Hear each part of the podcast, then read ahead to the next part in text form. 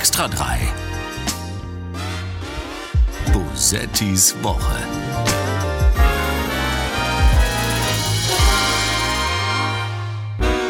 Ich glaube Anton Hofreiter erst dann, dass er für die Bundeswehr ist, wenn er sich endlich einen ordentlichen militärischen Haarschnitt zulegt, liebe Freundinnen und Freunde. Vorher nicht.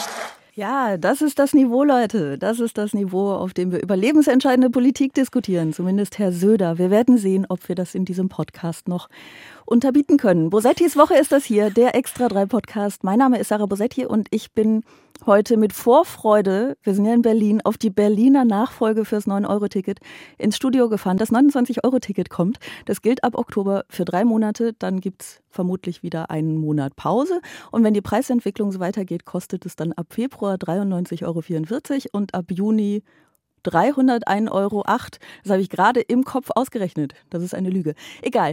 Ich bin wie immer nicht alleine, sondern in Gesellschaft einer äh, großartigen Gästin. Das behaupte ich immer. Heute ist es ausnahmsweise wirklich wahr. sie, sie vor, ihr hört sie schon lachen, sie vorzustellen, ist nämlich eigentlich Quatsch, denn ihr kennt sie alle äh, als Kabarettistin, als Schauspielerin aus ihrer völlig zu Recht mit Preisen überhäuften Sendung Kräumann und als Kämpferin für die Gleichstellung der Geschlechter. Maren Kräumann ist heute da. Hallo Maren. Hallo, ich freue mich sehr, hier zu sein. Und ich freue mich sehr, dass du hier bist. Es ist, äh, wir haben gerade vorher schon äh, kurz darüber gesprochen, es ist ja der Anspruch dieses Podcasts, dass wir beide am Ende weinen. Ah, beide. Beide, ja. Ich dachte, du sollst nur, willst nur mich zum Weinen bringen. Ich will dich zum Weinen bringen, aber ich bin wahnsinnig empathisch. Es ist ah, ganz schlimm. Das ist schön zu wissen. Ja, es, man kann mich, oh. man kann mich mit so Sachen kriegen. Ja. Man kann mich mhm. wirklich, man kann mich mit so Sachen kriegen und ich weine sofort. Ich weine auch bei Pathos ganz schnell. Ja, verstehe. Also nicht, dass du die satirische Distanz dazu hast, sondern du steigst dann mitten, du springst mit Kopfsprung auf dieses Pathos drauf ja. und suhlst dich darin. Ja, es ist ganz, ganz schlimm. Ich bin eigentlich ah. im Herzen die schlechteste Satirikerin der Welt. Ich bin gar nicht dazu gemacht. Ich bin, ich sehe irgendwie, dass du fühlst passiert. immer mit, weil du empathisch bist einfach. Äh, ich glaube ja, dass Empathie erstmal noch eine neutrale Eigenschaft ist. Ne? Weil es, ich glaube, moralisch, weil es klingt jetzt so moralisch selbstüberhöhend, ja. aber ich glaube, es wird eigentlich erst dann zu einer positiven Eigenschaft, wenn man auch danach handelt. Ne? Also wenn man wirklich nicht erträgt, dass jemand leidet und dann. Das und stimmt. Da bin ich, also versuche ich auch gut zu sein natürlich, aber erstmal bin ich vor allem ich halte das dann nicht aus. Aber mit dem Weinen, also zum Beispiel, ich finde ja auch, Weinen ist völlig unabhängig von wirklicher Empathie. Also hm. ich muss zum Beispiel weinen, auch bei richtig schlechten Filmen oder ich richtig auch. doofen Fernsehserien. Ja. Ich ertappe mich dabei, irgendwas passiert, ich muss schlucken und äh, also ganz furchtbar. Es ist überhaupt kein Be Beweis dafür, dass es sich um was künstlerisch Wertvolles handelt. Nee, das nicht. Aber du, also vielleicht ist es trotzdem ein Zeichen für Empathie, weil du ja dann trotzdem mit diesem schlecht inszenierten, was da ist, aber ja. es ist ja immer noch eine Geschichte, die dir erzählt wird, trotzdem irgendwie mit mitleidest. Also also bei mir ist das bei Filmen ganz, also sobald irgendwas mit Eltern und Kindern ist. Ja, mit Kindern äh, vor allem. Kindern, da, ja, muss ich, aber mh, mm, ist es nicht so, dass es dann dass man eigentlich ein Selbstmitleid hat, weil man sich selber in die Rolle versetzt und eigentlich mit sich selber fühlt und eigentlich über sich selber weint, wenn man da über so ein ja. Über so eine ganz triviale schon, Szene. Es geht schon los. Ich will dich traurig machen und du machst mich traurig. Ich habe mich, bevor es hier losging, für eine empathische Person gehalten und jetzt weiß ich, ich habe eigentlich ist es nur Selbstmitleid. Ich fürchte, du hast vielleicht, vielleicht sogar recht. Vielleicht kannst du das darüber weinen. Ja, es ist, ja, es ist Selbsterkenntnis bringt aber sel selten zum Weinen. Also Selbsterkenntnis, oh, ja, weiß ich nicht. Bringt ins Straucheln, aber nicht zum Weinen. Ne? Ah. Selbsterkenntnis, ist ja, Selbsterkenntnis ist ja furchtbar. Selbsterkenntnis ist ja ganz hart. furchtbar. Man sollte ist das ja vermeiden. Man sollte ja. das vermeiden. Leute, bleibt in euren Illusionen. Ja. Ähm, ne? was, was, euch selber angeht. Ja, beschäftigt euch nicht zu sehr mit der eigenen Person. Schaut nur in den Spiegel, wenn ihr gerade sehr, sehr gut aussieht und auch charakterlich. Tut das einfach nur dann. Schaut euer Handeln nur dann an, wenn ihr stolz drauf sein könnt. Ja, es ist der Podcast ist, der guten ja, Ratschläge. Super.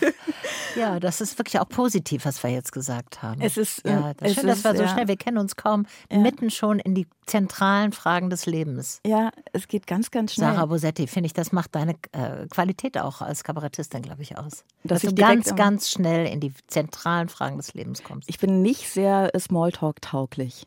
Das ist, äh, glaube ich. Wobei da können wir sofort uns streiten, weil ich finde Smalltalk total unterschätzt. Das wird immer gesagt, das ist oberflächlich. Das stimmt meiner Meinung nach nicht, wie die Amis das machen. Das ist eine Einladung an alle, sich an, äh, zu äußern, äh, Smalltalk. Und dann kann man sehen, an einem bestimmten Punkt geht's weiter und geht's in die Tiefe. Mit wem will ich wirklich reden? Das ist eigentlich nur so ein Starter. Smalltalk ist, mhm. da hilft man anderen Leuten äh, aus der Schüchternheit. Da würde ich dir gar nicht widersprechen. Ich glaube, dann ist es eine Definitionsfrage. Ich würde Smalltalk halt anders definieren. Ich definiere es als ein Gespräch, das nie zu einem wirklichen Gespräch wird, sondern genau da verharrt. Ne? Das immer bei diesem Gut, ja. Ja, das war jetzt, äh, das ist aber mit dem Wetter wirklich wahnsinnig spannend heute so, ne? Also ja, gut. Ja, ich sehe Smalltalk eher als die, also dass man so eine ich bringe eine gute Stimmung rein und äh, bringe andere Leute dazu, auch was zu sagen. Ja. So, und dann, das ist eigentlich die Funktion. Und dann kann ich mich auch zurückziehen muss gar nicht weiterreden. Aber dann ist es so eine Ebene, wo alle äh, schon mitmachen können. Äh, wir haben ja, ja oft die Situation in Gruppen, auch nicht nur bei Partys, sondern auch so in Arbeitssituationen, dass man sich erstmal nicht traut. Und vielleicht ist es auch total weiblich wieder. Ich habe, ich sehe mir dabei zu, wie ich oft dafür sorge, dass alle sich wohlfühlen und schon mal was gesagt haben und sozusagen ja. alle auf einem Stand sind. Und das meine ich eigentlich mit einer positiven. Wirkung von das ist Schön. Ich finde das die weitaus schönere Definition. Und ich überlege, ob man nicht auf diese Art sehr viele Probleme lösen kann, indem man einfach die, die Worte neu definiert. Ich finde das, find das sehr schön. Das ist mir aber alles viel zu positiv und viel zu schön ja, hier wir schon. Wir machen hier Satire, wir müssen schlecht gelaunt sein. Wir müssen sein. schlecht gelaunt und sein. Lass uns mal, wir, lass uns schlecht gelaunt sein. Ich weiß auch schon, wie wir das machen. Cringe der Woche.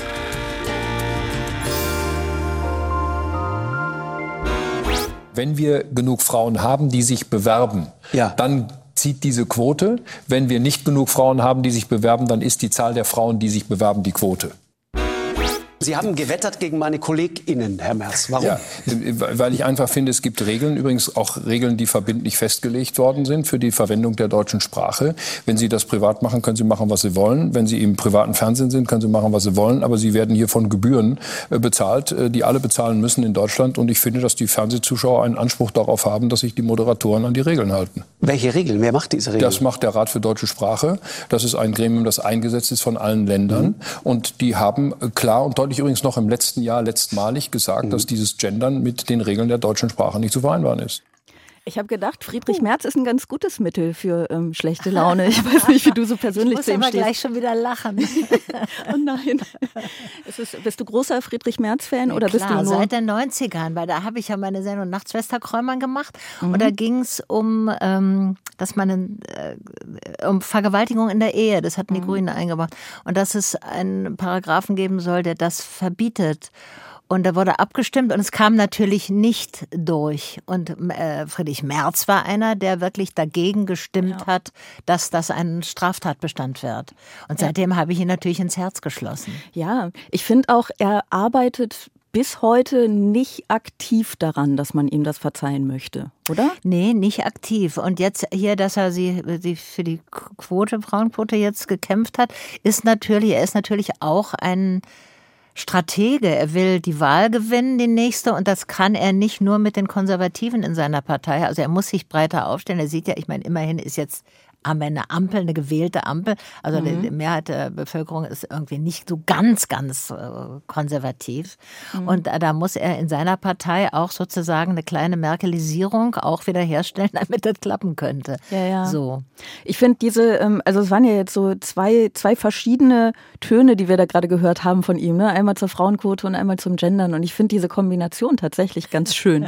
es ist so ein, so ein die, die Strategie dahinter ist so offensichtlich, weil es auch eine äh, in der Bevölkerung eine weitaus größere Zustimmung zur Frauenquote gibt ja. als zu geschlechtergerechter Sprache. Genau. Und er nutzt genau das aus. Ne? Also er macht, er, er setzt sich für die Frauenquote ein, sodass auch Leute wie wir irgendwie sagen können, ah, hm, okay, da kann ich jetzt gar nicht so richtig gegen sein. Ja. Ähm, nutzt aber diese wahnsinnige Aversion in großen Teilen ähm, auch der Bevölkerung gegen das Gendern, um bloß nicht, ne, um, um, um bloß, um bloß nicht, nicht irgendwie wirklich zu feministisch zu erscheinen. Ja, ja, genau. Und, Leute, ich bin der Alte, ihr könnt mich wählen, ihr könnt mich auch noch wählen. Bin gegens Gendern. Genau. Es ist auch ganz schön, dass er dann so Institutionen erfindet. Also der Rat für deutsche Sprache existiert ja irgendwie gar nicht. Ich glaube, was er meint, ist vielleicht der Rat für deutsche Rechtschreibung, der übrigens auch nicht gesagt hat, ähm, das darf auf gar keinen Fall jemals irgendwie. Er hat nur gesagt, dass er das zum jetzigen Zeitpunkt nicht empfiehlt, das ähm, ins Regelwerk aufzunehmen. Ja, also was sind denn Regeln bei der Sprache? Wir sehen doch seit Jahrzehnten, dass der Duden immer liberaler wird. Also früher hat man gesagt, was im Duden steht. Ich habe hab viel als Sprecherin gearbeitet beim Hörfunk und in den 80ern schon, da sagt man Duden, das war so die Instanz und das hat sich immer mehr aufgeweicht, weil er natürlich der Duden auch äh, einfach den Sprachgebrauch mit aufnimmt und gar nicht mehr autoritär sagt, das ist richtig, das ist falsch, sondern es gibt diesen Gebrauch und den Gebrauch. Sprache ja. ist etwas, was sich entwickelt und verändert. Das war schon immer so und bei manchen Sachen fällt es eben weniger auf oder da sind diese ganz klugen Leute stören sich überhaupt nicht dran, dass man zum Beispiel jetzt immer nur noch von Herausforderungen spricht. Wir wären überhaupt durch die Pandemie gar nicht gekommen ohne das Wort Herausforderung. Überhaupt würden wir durch nichts jetzt kommen ohne das Wort Herausforderung. Ja. Ich habe überlegt, dass das Wort Herausforderung gibt es im deutschen Sprachgebrauch seit Anfang der 70er, erinnere ich mich. Und mhm. vorher sagte man dazu Probleme. Ich weiß gar nicht, was. Wir haben Probleme. Ich kenne dieses Wort Probleme nicht. Das ist, das war vor meiner Zeit. ja, genau. Was soll das sein?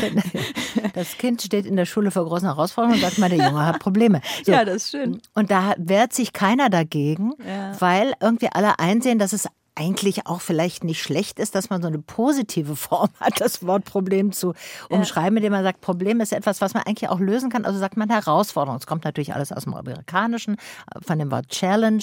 Das ist ein zutiefst amerikanischer Begriff, ja. äh, weil äh, auch diese Siedler und so, da, da, durfte keine Probleme geben, sondern das war alles zu meistern. So, und das ja. haben wir übernommen im Zuge auch des positiven Denkens. Und es ist ja auch gar nicht schlecht, aber eigentlich könnte man sagen, es ist auch eine totale Diktatur der Positive Thinking, Psychologie, dass wir jetzt dieses Wort verwenden die ganze Zeit hat. Aber habe ich noch niemand gehört, der sich dagegen verwahrt. Nee. Aber gegen das Gendern, das ist natürlich andere, da sind andere Interessen dran.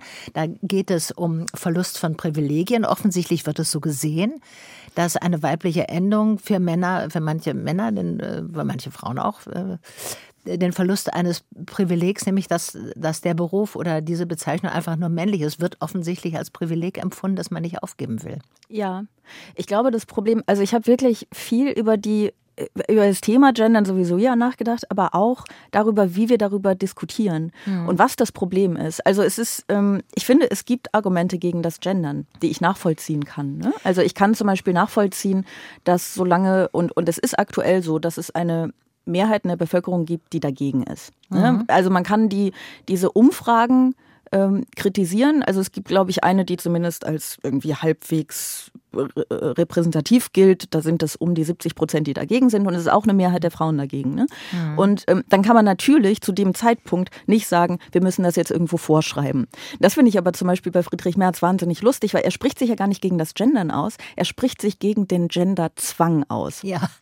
Der faktisch nicht existiert. Nee. Es ist ähm, auf, auf Twitter gibt es, es gibt einen, ähm, ein Journalist, äh, Steven Unplugern, der hat ähm, einen, einen, einen Tweet veröffentlicht und der hat gesagt, ähm, hier könnt ihr alle Gesetze, Verordnungen, Richtlinien und Anweisungen drunter kommentieren, die das Gendern bzw. die ähm, Verwendung des Gendersterns, Binnen-I etc. anordnen. Und er meint das ernst, er wollte, ne, er hat quasi in journalistischem Interesse, er wollte es wirklich wissen. Und das ist wahnsinnig lustig, weil dann ähm, alle Leute, die darunter kommentieren, schreiben so Sachen wie, also ich habe mal gehört von einer ähm, Freundin, äh, die ähm, es, äh, die Schwester von, äh, also die hat eine, und da wurde es wirklich mal, also bei der Tochter in der Prüfung gesagt, dass das schon echt gut wäre, wenn sie das machen würde. So auf dem Niveau findet das statt. Und ähm, es gibt aber sicherlich auch Menschen, die das vorschreiben wollen. Hm. Und denen würde ich auch nicht zustimmen. Hm. Also ich wäre auch dagegen, dass das an irgendeinem Punkt zum jetzigen Zeitpunkt so wie die Stimmungslage ist verpflichtet wird, weil wir leben in der Demokratie. Das ist nun mal Mehrheitsprinzip. So ist es. Ne? Und ich glaube aber, das Problem bei den Diskussionen ist immer, dass äh, genau das, was Friedrich Merz jetzt auch macht, dass dieses Thema schon so oft politisch instrumentalisiert wurde, dass die Leute einfach keine Lust drauf haben. Sie haben einfach keine Lust drüber Das kommt aber auch daher, dass es von den Gegnern des Gendern so penetrant auch als Verpflichtung oder als Regel aufgefasst wird. Ich, ja. Für mich persönlich ist das Gendern überhaupt keine Regel.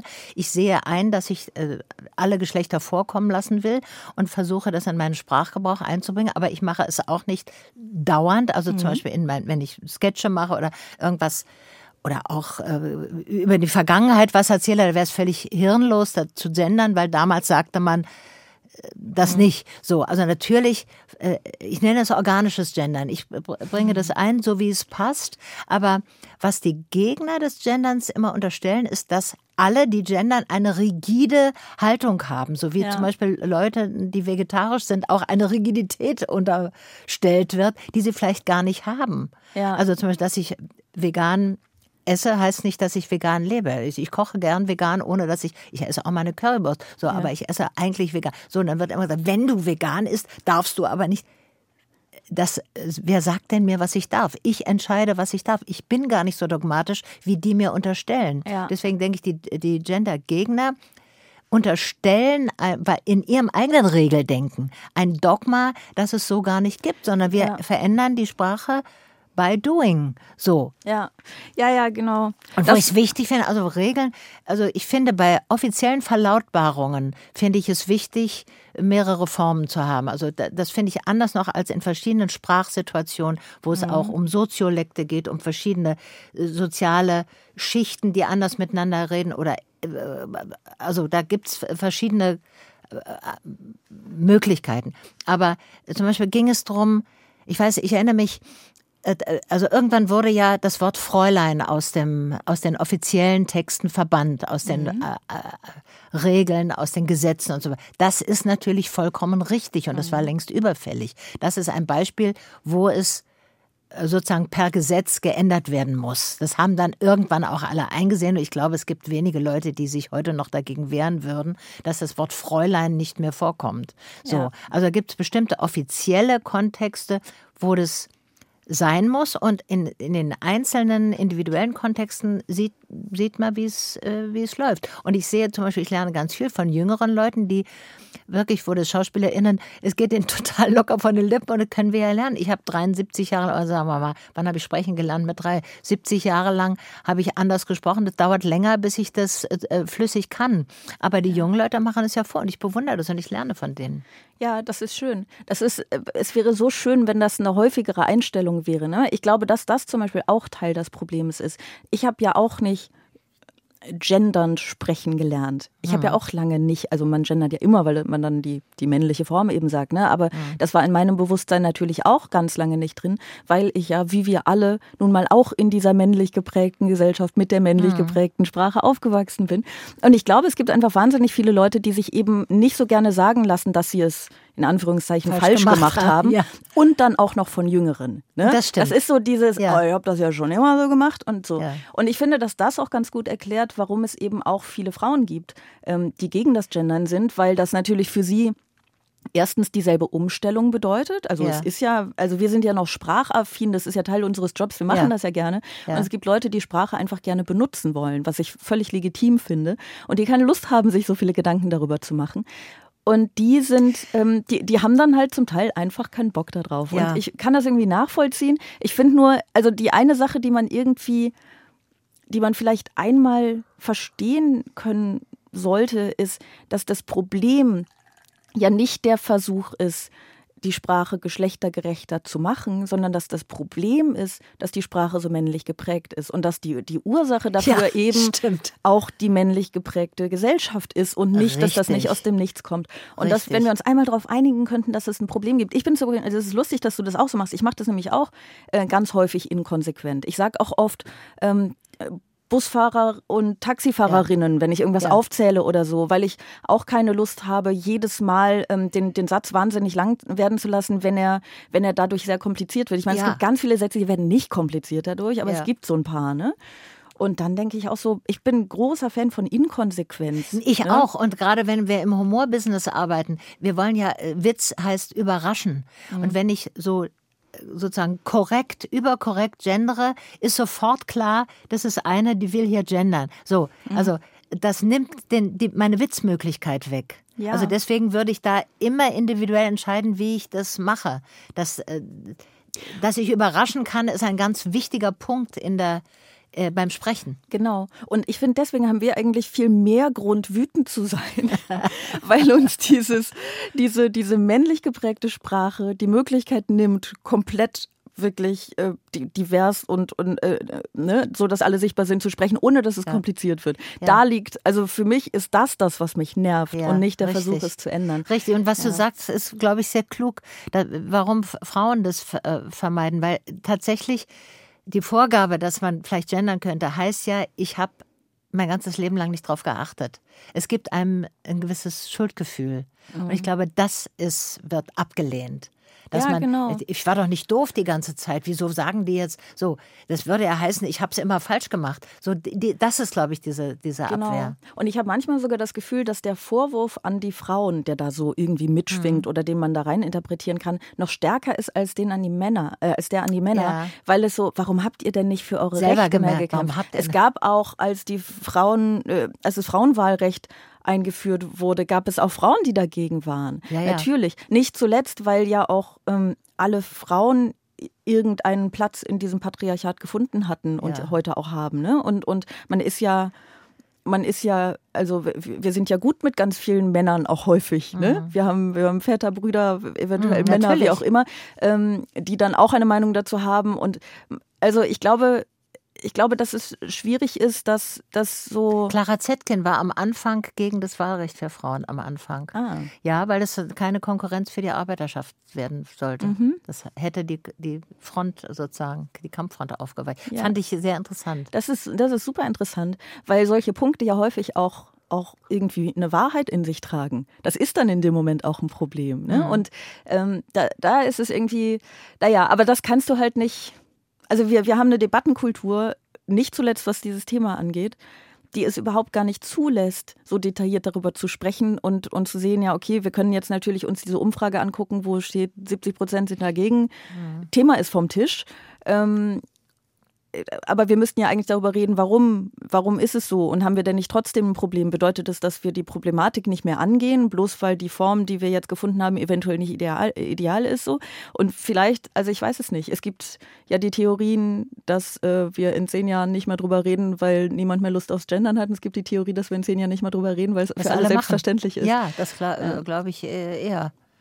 Ich hoffe es ehrlich ja. gesagt wirklich auch, weil das ist also jetzt einfach zum generischen Maskulinum zurückzukehren oder da für viele einfach zu bleiben und zu verkennen, dass es ein Problem gibt. Das kann ja jetzt irgendwie nicht die Lösung sein. Also dieser Satz, ihr seid mitgemeint, äh, denn äh, mein Lieblingssatz. das, das stimmt einfach nicht. Ja. So, das ist ein Schein, eine Scheinwahrheit. Und Luisa F. Pusch, die feministische Linguistin, sagt ja auch mal, die deutsche, hat einen schönen Satz, die deutsche Sprache verstößt gegen das Grundgesetz. Das finde ich nach wie vor eine super das, das ist ein sehr schöner Satz, der linguistisch belegt. Ja. ein bisschen stimmt. ich glaube, es kommt, die Neuen kommen, also die jungen Leute kommen ja nach. Im Gegensatz zu den Alten, die das meistens ablehnen, haben die Jungen noch eine Zukunft. Also das heißt, das mhm. Gendern, was die Jungen machen, wird äh, eher bleiben als die Ablehnung gegen das Gendern von den Alten, weil die einfach dann weg, also wir sterben ja dann weg. Ja, das ist, ähm, ist auch ein Argument. Hat der, hat der Mensch. Habe ich dich jetzt zum Weinen gebracht?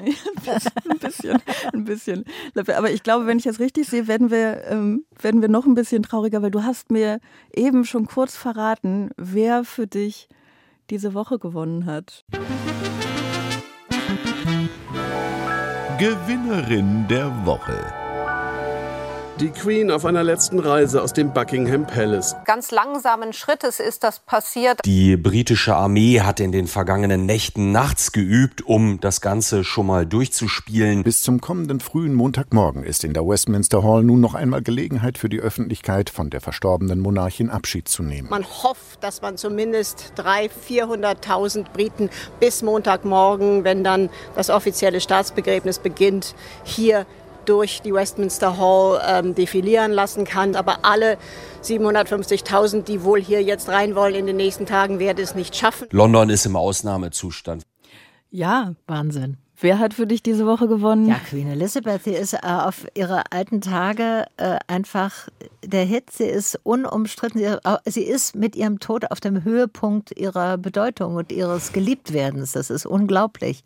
Und sie tut da, also mit diesem Tod hat sie auch wahrscheinlich viel getan für, die, ähm, für das Bleiben der Monarchie, das ja durchaus kontrovers diskutiert wird. Ja, ja, aber das wird schon jetzt auch im Zuge ihres Ablebens äh, kontrovers diskutiert. Ja, ja, ne? ja, ja, natürlich. Ja. Klar kommt es jetzt hoch und will man den King Charles III. und so. Aber so beliebt äh, war sie noch nie. Ja, ja. Also ich habe das, ich habe das alles so mit Staunen beobachtet, wie da direkt in der Regierung. Also es ist ja immer interessant, ne, dass diese ähm, diese Nachrufe sofort fertig sind. Ne? Und, ja. dann, und die waren ja alle irgendwie wahnsinnig positiv und äh, hach, hach und so.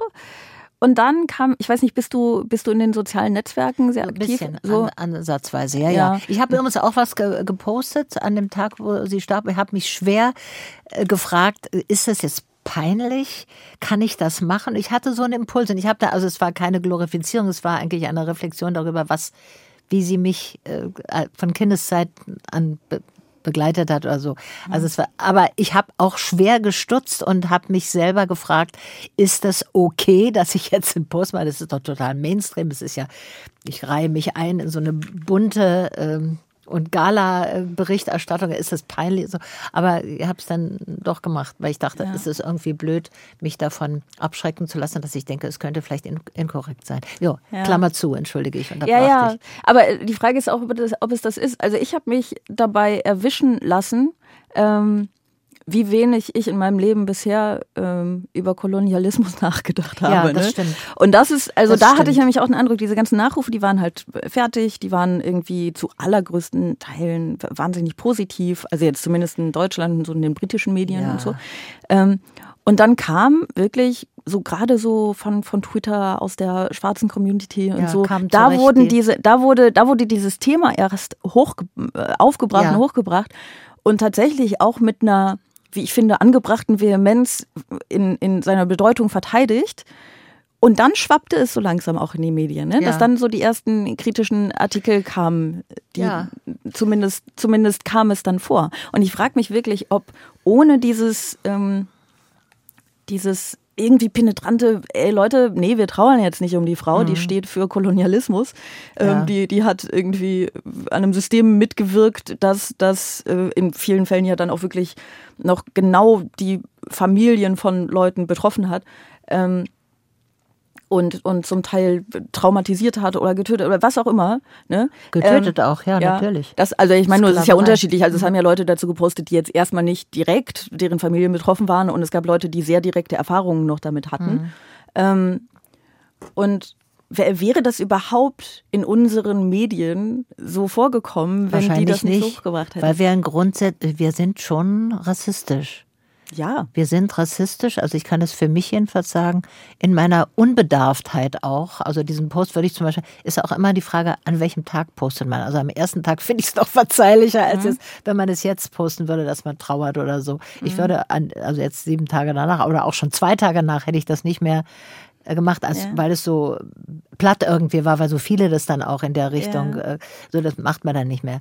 Aber ich denke, dass ich auch nicht so drauf gekommen wäre, wie peinlich oder wie fragwürdig das ist, mein eigener Post, wenn es nicht aus der äh, schwarzen Community ähm, die sehr vehementen Meinungsäußerungen gegeben hätte. Weil ja. das ist irgendwie äh, treu doof rassistisch. Also ich bin natürlich keine wirkliche Rassistin, die aggressiv rassistisch ist, aber der Mangel an Nachdenken ist ja auch das ja. ist, wir haben von, äh, von Empathie gesprochen, politische Empathie wäre das, oder äh, blöd das so zu nennen. Aber ähm, das, das fehlt, das fehlt ja. uns. Genau. Und genau, genau das hatte ich nämlich auch. Dieses mich selber dabei erwischen, ähm, nicht genug, also ich habe nichts gepostet vorher, aber das bedeutet ja nichts. Das bedeutet ja trotzdem, dass ich mich in meinem ganzen bisherigen Leben nicht, nicht genug damit auseinandergesetzt ja. habe. Was wiederum bedeutet, dass ich das Privileg habe, mich damit nicht auseinandersetzen zu müssen. Zu müssen. Genau. genau. Und das ist aber, glaube ich, alles, was du gerade gesagt hast, ist das, was wir in erster, ich bin ja mal sehr mit diesem, wie diskutieren wir als Gesellschaft. Und ich glaube, mhm. das ist, was wir brauchen. Natürlich, man, man kann unbedarfte Dinge sagen. Und dann darf man sich dabei erwischen lassen, mhm. vielleicht auch von sich selber. Ja und sich das dann eingestehen. Und das ist, ist ein bisschen dasselbe wie mit dem, ich lass mir doch nicht sagen, dass ich äh, gendern muss, weil ja. das, ich habe doch vorher, da ging es doch auch. Ähm, ich habe nichts falsch gemacht. Wenn, wenn diese Grundeinstellung bei Menschen mehr da wäre, wir hätten, also ich mache jetzt eine ganz krasse These, wir hätten kein Problem mehr. Wir hatten nur, wir hätten nur noch Herausforderungen. Nein, aber wirklich, wir hätten, es wäre alles lösbar, alles wäre lösbar, alles ja. wäre verhandelbar, alles wäre alles wäre gut zu kriegen. Das glaube ich wirklich. Weil, also natürlich ist es, also ich glaube, so Menschen, die, ähm, die von Rassismus betroffen sind oder von, von Diskriminierung allgemein, ähm, jeden Tag ihres Lebens, deren Familien das äh, schon seit Generationen mitgetragen haben und traumatisiert sind und so, die sind natürlich auch wahnsinnig genervt, wenn immer wieder Leute dann nicht nachdenken und so. Ja, und das ja. verstehe ich auch sehr gut. Ähm, und das ist ja was, was mir eben auch passiert und äh, so. Aber ich glaube, ich würde mal behaupten, dass alle Menschen dann irgendwie, wenn es das nur wäre, ne? dann wäre mhm. auch das irgendwie verzeihlich und lösbar. Und dann wäre es dann natürlich nach einer Weile auch nicht mehr so, dass wir hier als weiße Mehrheitsgesellschaft ähm, überhaupt uns das zugestehen würden, ignorant zu sein ja. gegenüber den Problemen äh, von, von Menschen, die nicht zur weißen Mehrheitsgesellschaft äh, gezählt werden. Das stimmt. Ja. Ja, das ist doch positiv, was du sagst. Es könnte so sein, dass es keine Probleme mehr ja, gäbe. Aber es macht mich trotzdem traurig. Nicht, dass wir hier zu fröhlich werden, weil so ist es ja selten. Ne? So ist es ja viel zu selten leider. Wer hat für dich äh, diese Woche verloren? Verliererin der Woche.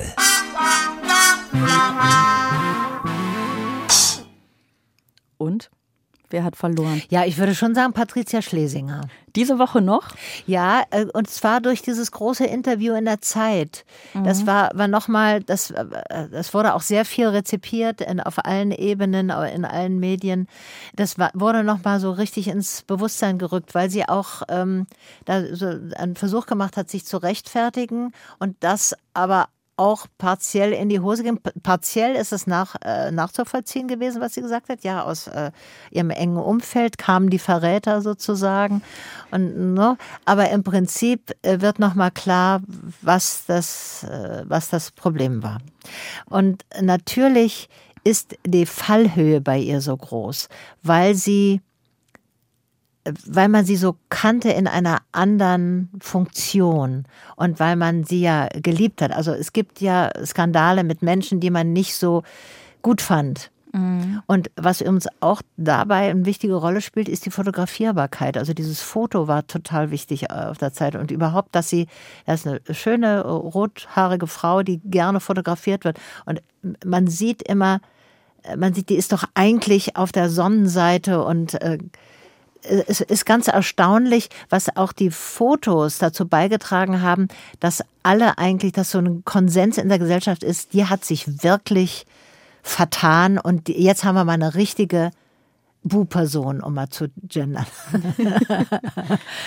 also irgendwie, es gibt Skandale, wo die Gesellschaft oder die, die MedienkonsumentInnen sich nicht so einig sind, dass die jetzt wirklich selber schuld ist. bei ihr kann man sich äh, so, das es gibt so einen Konsens, die ist wirklich zu weit gegangen. Das ist nicht bei allen Skandalen so. Und ich glaube, das hängt eben mit dem, was sie vorher, dass sie vorher vor der Kamera auch war und dass man das Gesicht kannte mhm. und dass irgendwie dadurch die, die Fallhöhe noch größer ist. Also ich, mir fällt auf, und es ist ein etwas merkwürdiges Gefühl, auch dass alle sich so wahnsinnig einig sind, dass sie schuld ist und dass sie die einzige ist und deswegen kamen auch die Anwürfe von den anderen Intendanten natürlich sehr schroff ihr gegenüber. Das geht nicht und sie ist die einzige, das ist nur der RBB, das stimmt natürlich nicht. Ich könnte mir vorstellen, wenn man mal woanders guckt bei anderen Sendern äh, also dass es durchaus noch andere Fälle von Korruption gibt, die äh, nicht, äh, wo man die Leute nicht so schnell erwischt einfach. Also könnte ich mir vorstellen. Aber man kann an so einer Essensrechnung, da steht schon noch Champagner drauf, ist es so schön plastisch. Und da kann man auch sagen, ja, das ist, hat sie wirklich, das stimmt ja, habe ich, hab ich selber bei mir auch gedacht, da ist sie wirklich, die ist wirklich gierig und der hat so. Das wollte ich gerade fragen. Findest, weil du meinst, du wunderst dich darüber, dass alle sich so einig sind, aber ja. siehst du es denn anders? Nein, ich sehe schon auch, dass sie sich äh, vertan hat. Ich sehe, dass diese. Aber vertan klingt so. Nein, nein, vertan äh, nehme ich zurück. Vertan ist äh, beschönigen. Nein, sie hat Sie hat äh, Riesenfehler gemacht. Sie ist gierig, sie hat sich total fundamental getäuscht. Trotzdem ist es noch was anderes, das zu sagen, als zu merken, wie sie auch ganz gut aufgebaut wird als eine, als eine Person, die jetzt wirklich mal herhalten kann als Arschloch. So, also so, mhm. es gibt immer Zeiten, wo es eine so eine Person gibt. Es war eine Zeit lang der Ernst August, der ähm, dieser Prinz, von mhm. Hannover, der äh, auch einen Journalisten verprügelt hatte. Also eine Zeit lang war es Rosa von Braunheim, weil er äh, Leute geoutet hat. Es ist alles länger her. Ich erzähle einfach aus meinem 73-jährigen Leben. Ich finde das gut. Es gab, äh, es gibt dann manchmal so Leute, wo sich alle einig sind und auch kein Verzeihen ist. Und ja. das stimmt, glaube ich, ganz so nicht. Ich glaube, da hinter dieser Einigkeit steckt bloß nicht weiter gucken und wir haben vielleicht auch was und jetzt sagen wir lieber äh, ganz klar, dass die alles falsch gemacht hat, hat sie, das finde ich. Also sie hat sich natürlich und vertan, nehme ich ausdrücklich zurück, ist ein viel ja, zu beschönigendes Wort. Sie hat äh, korrupt gehandelt, ist völlig klar. Trotzdem ist dieses Aufbauen, ähm, dieses, diese äh, totale Einhelligkeit ist, da bin ich irgendwie skeptisch. Ja, ich verstehe, was du meinst. Es soll ablenken, es soll auch von was anderem ablenken. Es ja, weil nie, weil nie so, so zwei Dinge, also ich glaube, es müssten in dem Fall sogar drei Dinge separat betrachtet werden. Und das ist natürlich schon wieder viel zu viel. Einmal, ähm, äh, da, da stimme ich dir auch zu, es wird natürlich ein ähm, eine Person gesucht, die jetzt irgendwie Sündenbock ist und äh, ne, damit niemand irgendwie und darüber nachdenkt, was die anderen machen. Sündenbock ist, das ist ganz wichtig, auf die man alles Genau, genau. Sie ist schuld an allem und sie ist äh, in allem schuldig. Ne? Also mhm. sie ist, da, mhm. da gibt es kein, kein Wenn und Aber. Ja. Dann ähm, das soll eben verhindern, dass man darüber nachdenkt, was, was vielleicht bei den anderen noch so ist. Also ich war auch in der mhm. Vehemenz des Verurteilens, ähm, da, davon war ich auch so ein bisschen überrascht dann doch beim, bei, bei, ähm, bei, bei allen anderen äh, äh, Sendern. Ähm, also ein bisschen Faden verloren. Nee, ich habe also Typ, ähm, und typ, ja, genau, äh, genau. Und was, was mich aber dann eben auch wieder ärgert, ist, dass es ja einfach ganz viele Menschen gibt, die gegen die öffentlich-rechtlichen wettern mhm. auf Basis ähm, von absoluten Scheinargumenten und ohne zu verstehen, was der öffentlich-rechtliche Rundfunk mhm. eigentlich ist und warum der so wichtig für die Demokratie ist. Mhm. Und dass das nicht bedeutet, weil es ist, äh, werden sich auch hier runter, genau in diesem Moment fangen Leute an zu schreiben, ich bezahle mit meinen Zwangsgebühren das, was die Bosetti da sagt. Und ähm, das stimmt natürlich zu einem ganz kleinen Teil. Das äh, bedeutet aber nicht, ähm, dass äh, diese Zwangsgebühr äh, unberechtigt wäre, weil dir gerade nicht gefällt, was ich jetzt hier sage, mhm. sondern das bedeutet natürlich nur, dass es, ähm, das ist ja das, was wir hier gerade reden, ist ja ein mini winzig kleiner äh, Anteil eines Angebots. Mhm. Und du musst nicht jeden Teil des Angebots äh, mögen, um, ähm, um den Wert des Ganzen zu, zu erkennen. Und ähm, dieses Wettern gegen den öffentlich-rechtlichen Rundfunk, deswegen bin ich tatsächlich auch sehr wütend. Ich bin mhm. tatsächlich, ich mhm. bin auch wütend auf Frau Schlesinger und ja. auf alles, was da eventuell jetzt auch noch ja, nicht aufgedeckt ist. Ja, ähm, bin, ich bin, glaube ich, auch. Das ist vielleicht, also das geht, glaube ich, jetzt unter. Aber bin nee, ich natürlich auch. Wir versuchen ja zu, zu, zu differenzieren ja, so, ne? Genau. Und ähm, ich, ich bin vielleicht sogar, oder wir alle, die irgendwie, und alle, die auch beim RPB arbeiten, ja, ne? So, ja. sind, glaube ich, viel, viel wütender als die Menschen, die sich irgendwie Gegnerinnen des, äh, der, der Öffentlich-Rechtlichen nennen, weil dann dem so ein Futter gegeben wird. Richtig durch letztlich aber eben doch ähm, einzelne mächtige Personen, die diese Macht ja. ausnutzen.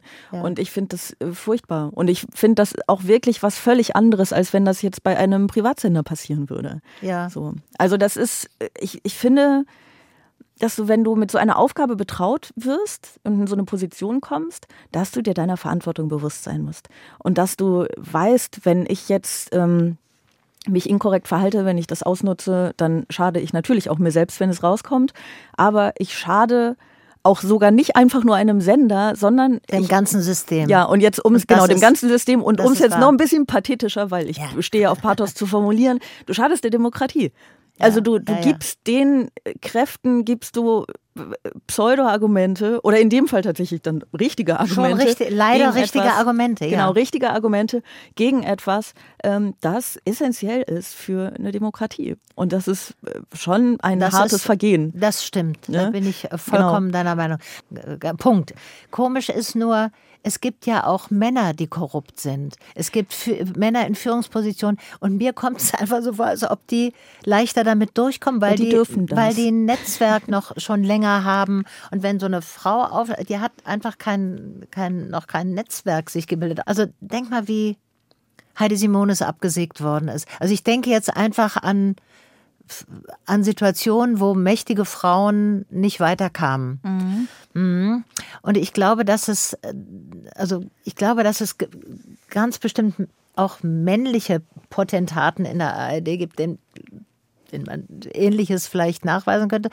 Oder die, die starke Verfehlungen begehen und die, das kommt einfach schwerer raus, weil da mehr Leute sind, die zusammenhalten, die vielleicht auch selber davon betroffen sind, die vielleicht Vorteile davon haben, die wissen zu viel. Das kann es trotzdem geben. Also das ändert aber nichts an meiner äh, Wut und ähm, an meiner also ganz klaren Verurteilung dessen, ja. was Patricia Schlesinger gemacht hat. Ja. Ich assoziiere nur ich äh, schweife ab und assoziiere noch ein bisschen weiter. So, aber ja, ja, ich aber ich verstehe Meinung. genau, was du meinst. Und ich finde es das lustig, dass du das auch schon so mitdenkst, weil ich mache das, äh, ich mache das auch immer. Ich glaube nämlich, dass man wirklich legitim sagen kann, dass mächtige Frauen anders, also schärfer beobachtet und schärfer auch. verurteilt werden ja. für eventuelle Fehltritte als mächtige Männer. Und ja. das ist so. Und wenn wir das jetzt sagen, dann ist schon völlig klar, in den Kommentaren steht, oh ja, Leute, jetzt ist es wieder alles Sexismus und so. Und nein, nein das stimmt nein, nicht. Das ist nicht, was wir gesagt haben und das ist nicht, was wir meinen. Wieder noch. Es ist, es kann beides gleichzeitig wahr sein. Es ja. kann sie als Person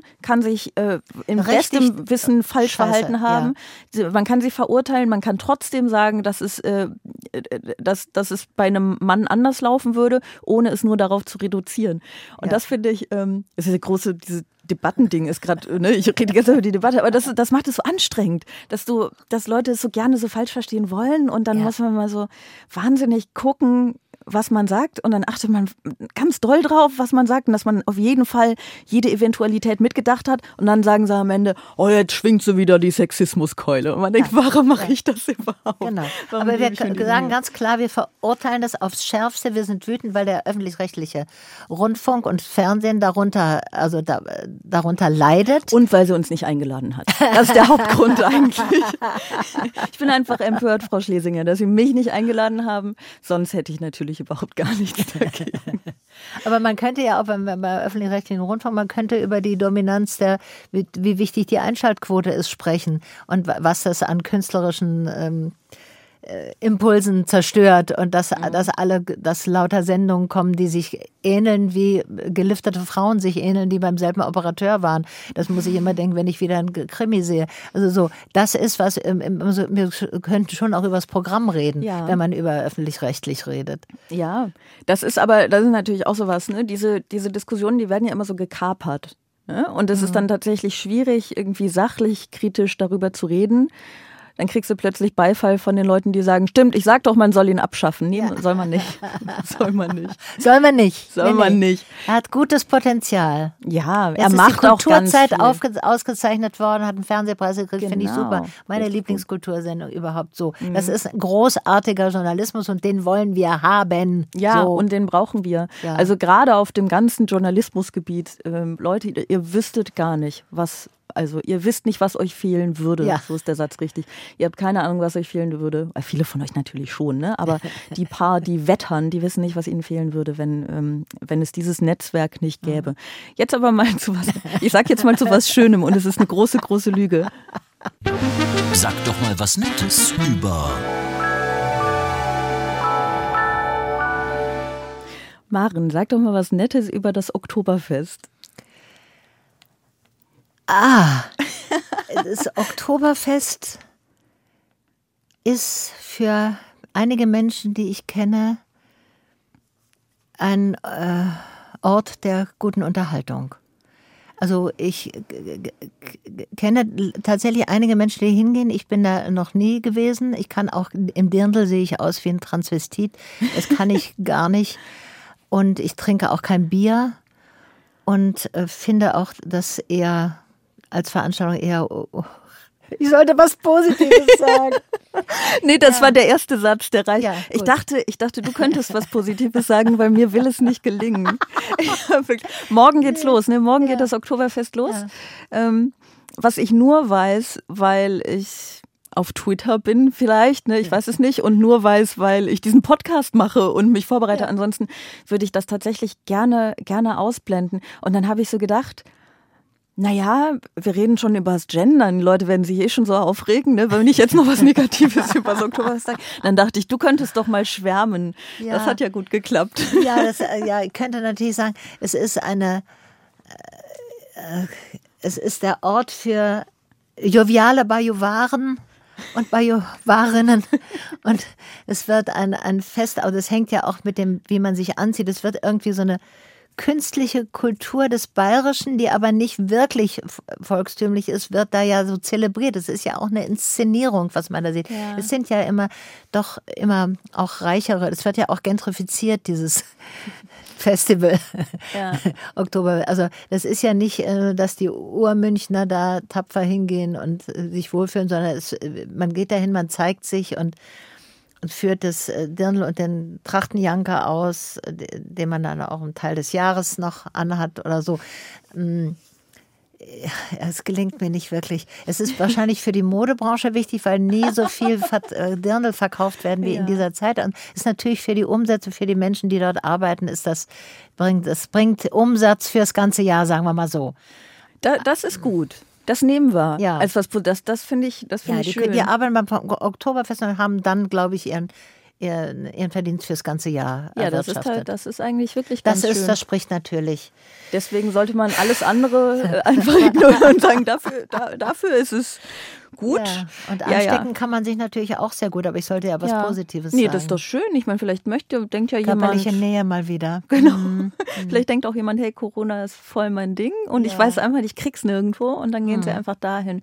Ja, ich weiß es auch nicht. Also ich bin ja, es ist natürlich eine Party. Party, nichts gegen Partys grundsätzlich. Erstmal. Es ist ja schön, beisammen sein und so. Ich bin ähm, nicht so traditionsaffin. Also mhm. ich, ich finde, gar nicht, weil ich es grundsätzlich schlecht finde, dass sowas wie Traditionen existieren, aber die Traditionen, die es so gibt, die überzeugen mich noch nicht so richtig. Ich denke mal, macht, macht doch mal was Schönes. Warum irgendwie gleich so ein Feierhof, der die ganze Zeit, ähm, also wird halt nur gesoffen und ähm, ich habe übrigens, ich habe vorher, ähm, ich wollte noch mal gucken, wie viele Straftaten es da so jedes Jahr gibt, ja. ne? weil ich irgendwie und ich habe es, also ich habe äh, Zahlen von 2019. Ähm, da, da waren es 1915 Polizeieinsätze. Mhm. So war halt ganz viel Taschendiebstahl natürlich, viel ähm, gegen das Betäubungsmittelgesetz äh, mhm. Gesetz Ihr wisst, wie das Wort eigentlich heißt. Ja. Ich habe es, ich glaube, ich Betäubungsmittelgesetz, genau. ja, ja, ja. Betäubungsgemittelgesetz, genau. Nein. Betäubungsbemittel. genau. Also, ist jetzt nicht so, als hätten wir heute Morgen schon dagegen verstoßen, nee. aber genau. Also das, ähm, äh, das ist jetzt nicht alles, das ist jetzt nicht alles äh, sexualisierte Gewalt, die es da allerdings natürlich auch gibt. Ja, aber nee, zur Anzeige, also in den seltensten Fällen natürlich zur Anzeige ja, gebracht. Ja, genau. Da ist, ähm, ich habe aber eine in, im Zuge dieser wahnsinnig langen Recherche habe ich aber hm. eine, eine andere Zahl gefunden, die ich sehr interessant äh, fand. Und zwar ähm, wurden 2019 auf dem Oktoberfest 130 Ochsen verzehrt. ist es nicht irgendwie?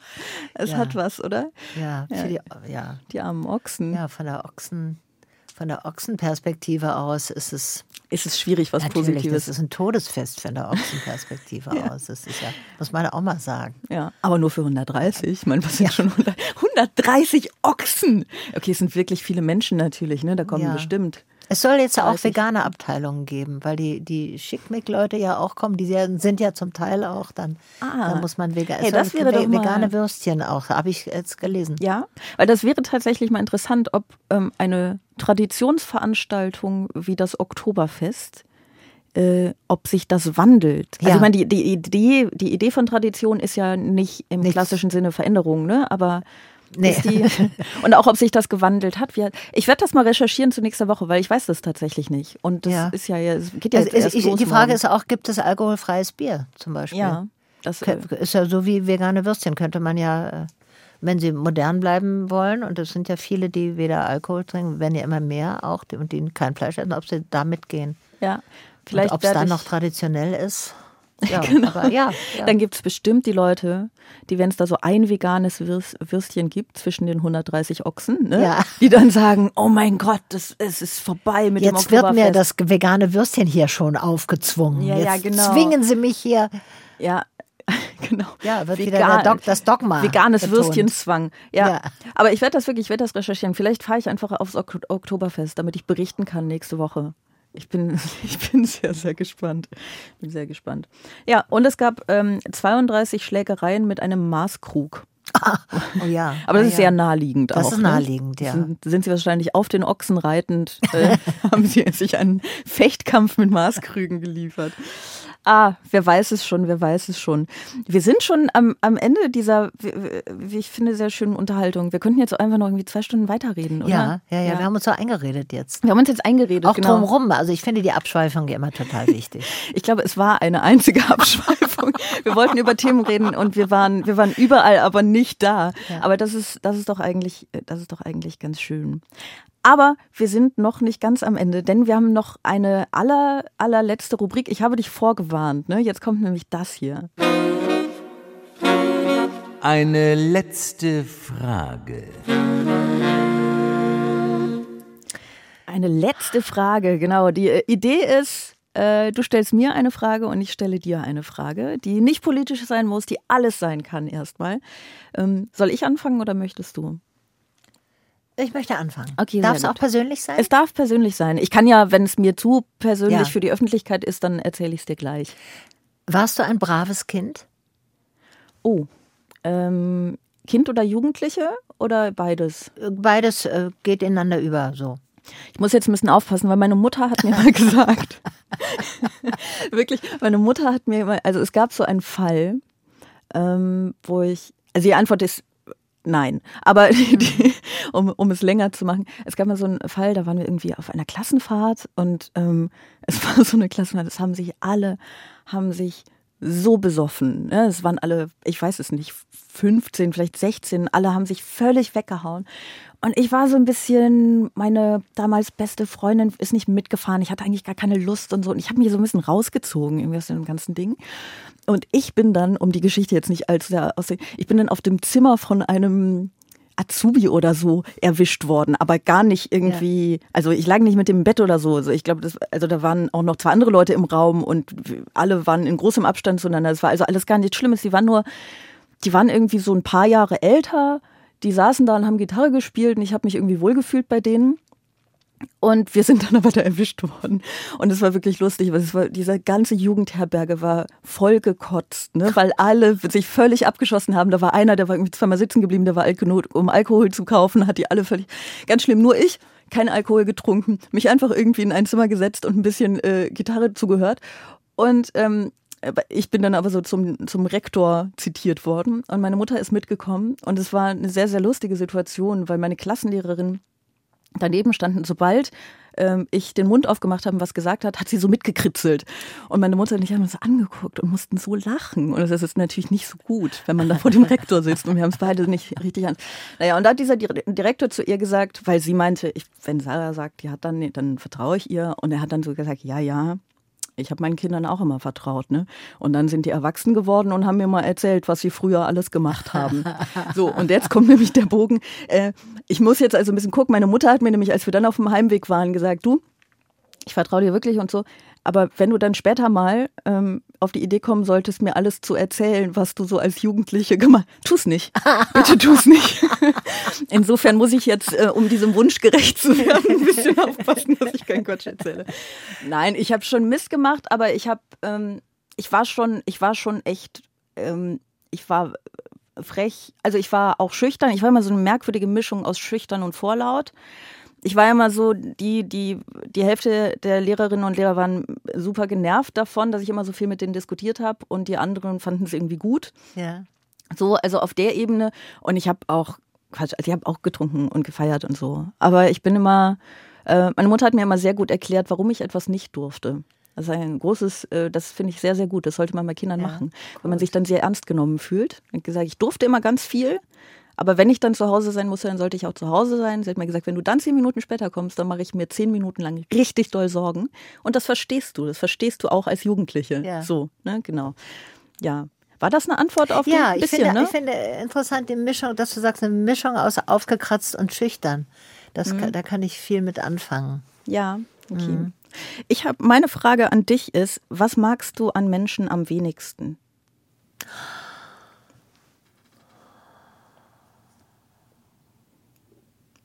Hm.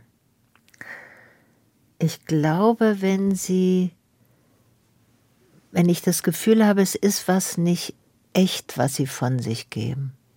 Es ist, sie geben an oder sie wollen sich besser darstellen oder sie sind nicht, äh, sie stehen nicht zu sich.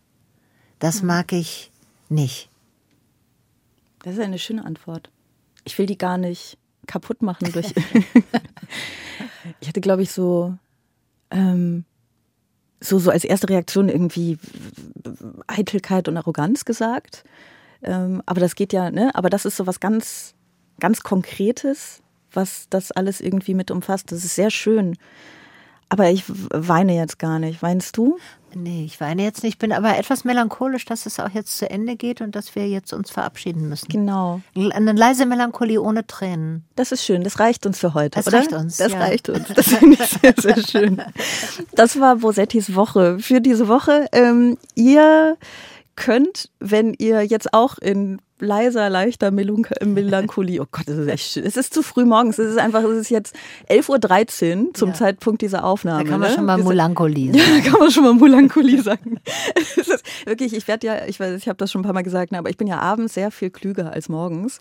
Und es ist noch, für mich ist morgen. Ja, es ne, stimmt ist, auch. Ähm, da ja da, da kann vor- ich das mit dem. Reden noch nicht so. Auch dafür Genau. hast du es aber ganz okay gemacht. Ja, okay, vielen Dank. Es war ein bisschen, es war ein bisschen Komplementarhescherei, ich gebe es zu. Ich habe ganze Sätze gesagt zwischendurch. Also, wenn ihr es äh, schön fandet, wenn ihr es gut fandet, dann dürft ihr uns das schreiben an bosettiswoche.ndr.de. Wenn ihr es nicht schön fandet, nicht gut fandet, dann dürft ihr uns das auf gar keinen Fall schreiben, denn wir wollen das nicht hören, wir wollen nur Lob. Ähm, ihr dürft natürlich auch einen Vorschlag für die letzte Frage äh, schreiben, wenn ihr das möchtet, ähm, nämlich an meinen nächsten Gast nächste Woche ist ein Mann zu Gast, den kennt ihr nicht, wenn ihr was mit Extra 3 zu tun habt. Auf gar keinen Fall kennt ihr den. Christian Ehring kommt nächstes Ah, Mal. wie toll. ich bin sehr Viele gespannt. Grüße. Ja, die äh, werde ich ihm auf jeden Fall ausrichten. Und er hat auch gesagt, er hört das eigentlich mal. Das heißt, er hat wahrscheinlich deine Grüße jetzt schon gehört. Ach, wie doll. Das ist sehr schön. Wenn ihr so lange nicht warten möchtet, dann dürft ihr natürlich auch sehr gerne ähm, andere Podcasts anhören. Ähm, erstens dürft ihr, ganz, ganz wichtig, den Podcast äh, von Maren anhören. Die hat nämlich einen Podcast, der heißt War's das? Den findet ihr auf Spotify und in der ARD Audiothek. Und der wird auf Bremen 2 ausgestrahlt, richtig? Jetzt genau. zurzeit also im Abstand von einer oder zwei Wochen unregelmäßige Abstände. Genau. Und da spricht sie, das kannst du selber erzählen. Ja, ich spreche besser, ne? mit alten Frauen, also es klingt doof, mit älteren Frauen, also älter klingt ja immer nicht so alt wie alt. Also kl- mit älteren Frauen, mit tollen älteren Frauen übers Altwerden und äh, aber vor allem über ihr Leben und was das Leben dazu beigetragen hat, dass sie jetzt so alt werden, wie sie alt werden. Und wunderbar. Wie alt muss man mindestens sein? 50. Darf ich in zwölf Jahren vorbeikommen? Oh, sehr gerne. Yes. Sehr gut, sehr gut. Genau, und der andere Podcast, den ihr euch sehr gerne anhören könnt, ist von NDR 2, die NDR Comedy Highlights. Den äh, findet ihr auch in der ARD Audiothek oder in der NDR 2 App. Da konkret könnt ihr euch nämlich anhören, Frühstück bei Stefanie oder Wir sind die Fräses. Ähm, und äh, genau, ihr könnt natürlich nächste Woche Freitag wieder reinhören. Und damit ihr das auf gar keinen Fall vergesst, dürft ihr, solltet ihr, müsst ihr unbedingt diesen Podcast abonnieren. Und äh, wir hören uns nächste Woche Freitag wieder. Bis dann. Vielen Dank, Maren, dass du da warst. Ich danke dir. Tschüss. Okay. War's das? Ja. Ja. Dann, dann wünsche ich ein schönes Wochenende. Extra 3. Bosettis Woche.